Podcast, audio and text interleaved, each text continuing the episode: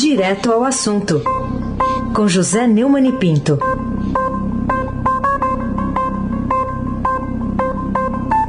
Neumani, bom dia. Bom dia, Raíssen Abac, o craque. Bom dia, Carolina Ercolim, tintim por tintim. Bom dia. Bom dia, Almirante Nelson, o seu pedalinho. Bom dia, Diego Henrique de Carvalho. Bom dia, Moacir Biasi. Bom dia, Emanuel, Alice e Isadora Bonfim. Bom dia, ouvinte. Melhor ouvinte da Rádio Eldorado 107,3 FM. Abaque, o craque. Neumann, o que, que você diz sobre a decisão da Justiça de quebrar o sigilo fiscal do ex-ministro da Justiça do governo Lula, já falecido, o Márcio Tomás Bastos? Como é que é isso, quebrar o sigilo mesmo depois de morto?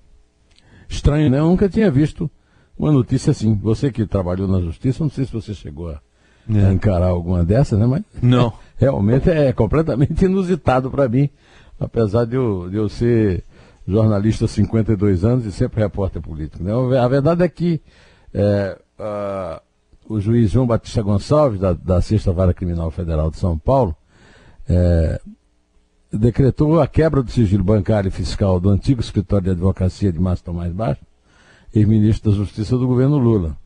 Eminência Pada, né, no governo petista, morreu em 20 de novembro de 2014 e a sua banca encerrou as atividades logo depois. Essa devassa foi no âmbito da Operação Apios, deflagrada na quinta, dia 7, pela Polícia Federal. O período alcançado pelo rachamento bancário vai de março de 2009 a dezembro de 2011. Os dados fiscais se re referem aos exercícios 2009, 2010, 2011, 2012. O, o, advogado Zé Diogo Baixo Neto, sobrinho do Mais Baixo, disse que a medida é um grande absurdo. Ah, o alvo maior da Apios, eu avisei aqui, na quinta, na, na sexta-feira, né? A operação foi na quinta e na sexta eu avisei. É o ex-presidente do Superior Tribunal de Justiça, César Asfor Rocha, que também teve o sigilo quebrado e sofreu buscas em sua residência em Fortaleza. O, o César Asfor é acusado na delação de Antônio Palocci de ter recebido 5 milhões de reais para jogar no lixo a operação é, Castelo de Areia, dinheiro que foi pago pela, é, Castel, pela Camargo Correia, né, a, a Odebrecht da época. Ah, o, o, Tomás Bastos vai ser apurado, devassado. Ele era o operador da ala policial e judiciária, cuidava de blindar o esquema de corrupção dos governos petistas. E aí, já que o Congresso não abre a lava-toga, o Senado não abre, porque o, o, o Davi Alcolumbre faz parte daquele acordão dos três poderes para um poupar o outro, né? Eu poupo tu, tu poupa eu, né? Então, a polícia resolveu agir. E está abrindo aí a caixa de Pandora do Judiciário, né? É, digamos que é uma operação Lava Márcio, é, que é a, a, o preâmbulo da operação Lava, Lava Toga, ou então da operação Vivo Moro. Carolina Ercolim, tintim por tintim. E o que há de revelador na descoberta de que foi instalado um suposto microfone no chuveiro da cela, né, dentro da cela, aliás, do chuveiro da cela do Tiago Eliezer Martins, né, que foi preso naquela segunda operação spoofing envolvendo os dados hackeados de autoridades brasileiras? É, o Estadão está dando hoje que a Polícia Federal negou oficialmente, mas confirma a informação que deu, é, ouvindo várias, tendo ouvido várias pessoas agentes, os diretores da Polícia Federal, os advogados do pessoal da Operação Impur, os famosos Arara Hacker, né? Ah, o, é uma atividade de espionagem, é, parece, porque nós temos que esperar para ver a investigação, o que vai levar, pode ser também uma, uma, uma invenção, uma lorota, porque até agora o que se sabe é que o Arara, esse aí nem é Arara Hacker, né? é o, o Tiago Eliezer Martins, né? foi preso na segunda fase, é, e disse que ele disse que achou o fio suspeito e no fim era um, um, um microfone e mostrou a várias pessoas lá, inclusive seus colegas de lá de, de, de prisão, né? Vamos esperar para ver pra, e para saber se realmente a polícia tentou fazer. Eu estou esperando informações ainda da polícia, que ainda continua sob sigilo esse inquérito. Aí ah, se abaque o craque. Bom, outro assunto, Neumann. É, você acha que o ministro do Supremo, Luiz Fux, teve bons motivos para suspender a investigação sobre a atuação do coordenador da Força Tarefa da Lava Jato em Curitiba, o Deltan Dallagnol, sobre a atuação, sua atuação na investigação ali sobre o Petrolão? É, o, próprio Luiz Fux destravou o andamento do processo no órgão responsável, né? Ah, ah, apenas cinco dias. E na noite de ontem, é, ele é, impediu que se realizasse hoje a primeira reunião do Conselho Nacional de Ministério Público para tratar do assunto. Esse caso é o típico do caso infame. Né? Em primeiro lugar, o Conselho Nacional do Ministério Público é controlado pelo senador Renan Calheiros, que foi derrotado para a presidência do Senado por Davi Alcolumbre, mas hoje é um, uma espécie de espírito santo de orelha do Davi Alcolumbre. É o verdadeiro dono do Senado de certa forma, é dono também do Supremo Tribunal Federal, porque já tem 14 processos lá. Processos que já estão acabando por decurso de prazo, por extinção, por, por prescrição, pelo diabo, né? E é uma, se trata de uma perseguição pessoal, baseada eh, no, na, mesma fonte do voto de Gilmar Mendes, que são é, mensagens é, pretensamente recolhidas do, dos, dos, telefones de é, autoridades públicas, quase mil, mais ou menos mil, né? incluindo o ministro da Justiça Sérgio Moro e o procurador Dallagnol.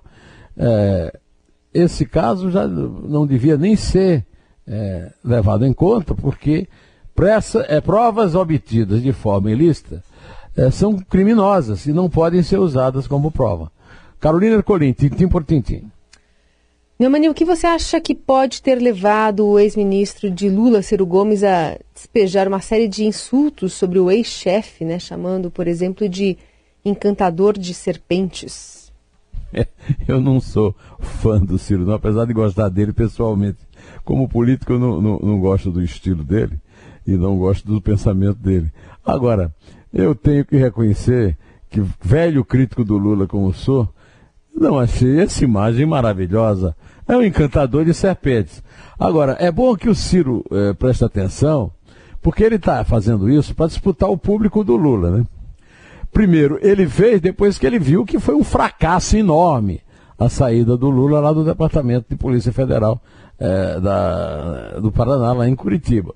E aí ele resolveu partir para cima, porque ele viu que o Lula não, não merece mais aquela reverência de, como, que ele sempre teve, de, nem aquele morde a sopra, porque o Lula não tem a capacidade de tumultuar o país como ele imaginava e o próprio Lula também, né? Agora, é, é só bom ele tomar, o Ciro tomar cuidado com as expressões é, disparatadas, porque no caso, o encantador, ele encanta serpentes. Então ele quer dizer que o público que o Lula encanta é serpente, que está atingindo e alcançando o eleitor que ele está querendo disputar com o Lula, né? Era bom ele tomar mais cuidado na, na, na sua metralhadora verbal. Agora, a presunção do Lula, segundo o Ciro, é que as pessoas são ignorantes. Quanto a isso, não tem dúvida. Me parece que é um é até fácil do Ciro é, detectar isso, porque ele também acha que as pessoas são ignorantes. Pelo que ele, pelo, pelo que ele fala, até essa, o uso dessa expressão encantador de serpentes. Eu não vou usar porque eu respeito o público que venera o Lula. Mas que é boa é. Aí se abaque o craque. Bom, o Neumann, é, você vê alguma sinceridade nos elogios que foram feitos pelo decano do Supremo Tribunal Federal, o ministro é, Celso de Mello, a relevância da liberdade de imprensa? Ele recebeu uma homenagem né, a, da Associação Nacional dos Jornais. É, eu, como gostava de dizer o meu amigo Walter Fontoura, que foi meu chefe do Jornal do Brasil, eu pertenço a outro sindicato. Aliás, eu nem pertenço ao sindicato do jornalismo, eu sou jornalista não sou dono de jornal. De qualquer maneira, eu achei estranha que a Associação Nacional dos Jornais resolvesse homenagear o decano eh, Celso de Mello eh, por eh, seus serviços prestados à liberdade de expressão, no momento em que o, o ministro Celso de Mello fez um voto enxundioso de duas horas a respeito da possibilidade de advogados granfinos manterem seus honorários através do truque do, da chamada do, do truque do, da Constituição rasgada, né? A Constituição diz uma coisa, o ministro do Supremo, entre os quais ele, outra, né? A outra coisa é que quando Alexandre de Moraes, de uma forma infame, censurou a revista Cruzoé, não me lembro de ter ouvido nenhum, nenhuma reclamação do Celso de Mello.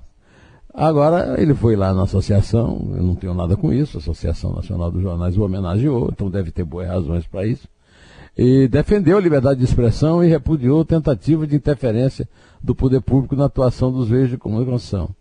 O, ele se referiu especificamente ao governo Bolsonaro e eu não, não me lembro de nada que o Bolsonaro tenha feito para é, restringir o poder público, o, usar o poder público para restringir a liberdade de imprensa. Me lembro no governo do Lula, aquelas comissões de. Então há, há bastante de hipocrisia e muito de barroquismo nas frases uh, do Celso de Mello. Elas não valem nada para mim. Não há pessoas nem sociedades livres sem liberdade de expressão. É, isso aí é óbvio como. É, sei lá, como ficar de pé para andar, né? E de, e de, imprensa, na medida exata em que esse direito, por traduzir uma prerrogativa inalienável dos cidadãos, não pode sofrer restrições nem imitações de qualquer ordem, especialmente quando impostas por o Estado e seus agentes. É, talvez se ele declarasse quais foram as tentativas de censura de imprensa do governo atual, eu pudesse aceitar melhor as suas críticas. Carolina Ercolim, tintim por tintim. Muito bem. E o que levou a escrever ah, um artigo nessa semana no blog do Neumann com o título Palavra de Toffoli não vale um vintém? É, Carolina, eu sei que você é uma moça, é, é, você é bem jovem, então talvez você não saiba que houve uma moeda no Brasil chamada vintém. Era uma moeda do tempo uh, no tempo do Império Português, e, era moeda de menor valor, né? É um equivalente hoje a centavo. Claro. Eu, eu, eu é, e eu usei exatamente porque a, a, palavra foi usada, a palavra passou a ser usual na, na linguagem comum, e por isso que eu usei no título. É, o, eu, eu, eu, escrevi esse artigo, Carolina, a partir de uma frase pronunciada por Toffoli uh, no fim de semana, no domingo à noite, numa entrevista a Tânia Monteiro. A justiça não tolerará uma crise institucional e saberá agir a tempo e a hora. E eu termino o artigo dizendo que o momento certo que ele fala foi a votação em que a gramática foi corrompida e a Constituição adulterada em benefício exatamente de quem é o inspirador da guerra que separa ideologias e regiões, me refiro ao Lula, desde que lançou Norte contra Sul, pobres contra ricos, para vencer o anódio do Geraldo Alckmin na reeleição conquistada em 2006. No entanto, a carapuça serve a todos, incluindo o ex-presidente tucano Fernando Henrique, que em sua manifestação depois da soltura do Lula, usou o Twitter para comentar o atual ambiente político brasileiro no domingo 10. A polarização aumenta, escreveu Fernando Henrique. Sem alternativas populares e progressistas, continuaremos no jogo político barra pessoal, afirmou o ex-presidente. A pretensão de ser líder de progressistas, condutores das alternativas populares, uma ofensa gramática, porque a alternativa é uma só, viu, presidente? Não há mais de uma alternativa, há opções. A alternativa é uma opção única. Reveste o social-democrata de Genópolis de um ridículo que não chega a ser relevante, de vez que o emplumado Tucano também foi beneficiado pela canetada do eixo Marília, onde nasceu Toffoli, Diamantina, no Mato Grosso, onde nasceu o Gilmar Mendes. É, que o emplumado de um ridículo que não chega a ser relevante, de vez que o emplumado Tucanato também foi beneficiado pela canetada do eixo Marília Diamantino, com a liberdade concedida no pioneiro de todos os mensalões. Ao pioneiro de todos os mensalões, o mineiro Eduardo Azeredo. O próximo foi governador de Minas Gerais e presidente nacional do PSDB, para desonra geral de quem nem sequer jamais incentivou sua, sua expulsão da sagrada legenda. Ah, bem, na verdade ficou faltando esclarecer que o conselheiro Acácio, da presunçosa toga, não é o único nobre presidente de poder no Brasil a merecer o valor do vintém, que nem existe mais, para a própria palavra. Rodrigo Maia, Davi Alcolumbre e Jair Bolsonaro não o deixam só. Aí abaque o craque, você também não está só. Obrigado. O Collor também não tá, achou que não estava, né? O Neumann, é. Você diz desse título não, aqui. Ele pediu para não deixar. É, pediu para não, não, me, me deixem, deixem só. só. Isso. A outra expressão que ele usou naquele discurso, eu peço que você não faça, porque eu sou um rapaz muito pudico. Muito bem, né? vamos preservar os ouvidos. O, o Neumann, é, o que você diz aqui dessa reportagem do Estadão, primeira página anunciando que por emprego o governo vai taxar o seguro-desemprego. O que, que justifica isso para você? É, eu estou lendo aqui na reportagem. Sadanco, para bancar o custo do programa, que visa incentivar a contratação de jovens entre 18 e 29 anos, o tal do verde e amarelo, o governo resolveu taxar em 7,5% o seguro-desemprego. Na prática, os desempregados vão bancar o novo programa do governo. Ah, vamos ouvir o que tem a dizer pra, sobre isso o secretário de Previdência e Trabalho, Rogério Marinho, é, que, que, deu um, uma declaração e está aqui numa sonora que o Almirante Nelson pode tocar para nós. Né? Nós vamos passar a, pagar, a, cobrar a partir da, é, do período da noventena, né? É essa questão se estende por 90 dias, a contribuição mínima de 7,5% e em contrapartida nós vamos levar em consideração o seguro-desemprego para fins de aposentadoria. Ah, eu tenho grande admiração pelo trabalho que o Rogério Marinho fez uh, no caso da reforma sindical. Tenho grande admiração pelo trabalho do Paulo Guedes, mas sou obrigado a reconhecer que muitas vezes uh, as ideias do governo Bolsonaro são uh, submetidas a uma desumanidade absurda em relação ao desempregado não vejo tomar nenhuma medida pelos desempregados. Aí quando vai é, criar um programa de emprego, em vez de sustentar com dinheiro já arrecadado dos impostos, uma arrecadação absurda, eles vão tirar dinheiro do desempregado para pagar a quem está desempregado. Isso é de um absurdo é, que eu diria que é antológico. É claro que quem recebe o desemprego não é taxado hoje e não deve ser taxado. E esse benefício é assegurado pela Constituição de 88, com o objetivo de fornecer suporte financeiro ao trabalhador formal demitido sem justa causa enquanto busca recolocação no mercado. É pago por um período que varia de três a cinco meses de forma alternada e contínua. Sou contra e tenho esperança que, pelo menos dessa vez, eles percam isso. O programa Verde e Amarelo não tem data para acabar. O limite é 31 de dezembro de 2022. E aí o que vai acontecer é que acaba o, o, o, programa Verde e Amarelo e na, na, prática de sempre o governo vai continuar cobrando imposto de desempregado que recebe o, o seguro-desemprego. Eu vou usar uma palavra que eu uso sempre aqui para me referir a, a coisas do tipo. Ignomínia. É uma ignomínia, uma insensibilidade absurda. O Bolsonaro tem acusado várias vezes e tenham levado muito pau dos bolsonaristas, porque é uma pessoa desumana, insensível, que não olha para o desempregado e agora ainda olha para o bolso dele. Tira do bolso dele, que não tem nada, um pedaço do dinheiro que o governo devia eh, pagar para fazer propaganda de verde e amarelo. Aliás, um nome bastante idiota dessa, desse programa. Carolina Ercolim, tintim por tintim. Neumani, é, vamos falar um pouquinho sobre a Bolívia, né, que está vivendo um caos, é destaque também de capa hoje do Estadão. E tem uma pergunta que eh, todo mundo tem se feito e alguns especialistas têm respondido. Queria saber a sua. A renúncia foi um golpe ou resultado da vontade popular? E de como essa crise também pode chegar aqui ao nosso país? Ah, o Bolsonaro disse que golpe é uma expressão que só se usa, é usada pela esquerda. Né? Bom, não é bem assim, de qualquer maneira, eu não tenho conhecimento sobre uh, profundo para dizer que foi um golpe ou não, mas Acho que o que houve foi que os observadores internacionais na eleição descobriram a possibilidade muito concreta de fraude. O, e o, o, eu acho que o Evo Morales, que tem mantido no poder por tempo praticamente indefinido, rompia uma tradição da democracia. Então ele dava golpe quando acrescentava mais anos ao seu mandato. Em relação a essa situação, é pior do que um golpe, é um caos. Hein? Mas o caos não foi causado por nenhuma intervenção. O caos foi causado por uma crise criada por uma denúncia de fraude. Agora, é, é, esse caos é, se consagra, né? Porque não há quem assuma o poder. Agora, uma senhora chamada Janine Anhes, senadora da oposição, é, pode assumir a presidência da Bolívia depois da renúncia do Evo Morales, que anunciou ontem a sua partida para o, o asilo no México, né?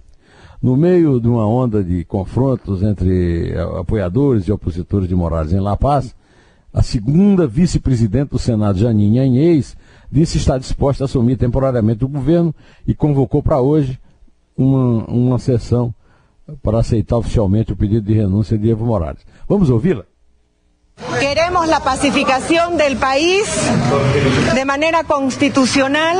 Voy a asumir primeramente la presidencia del Senado.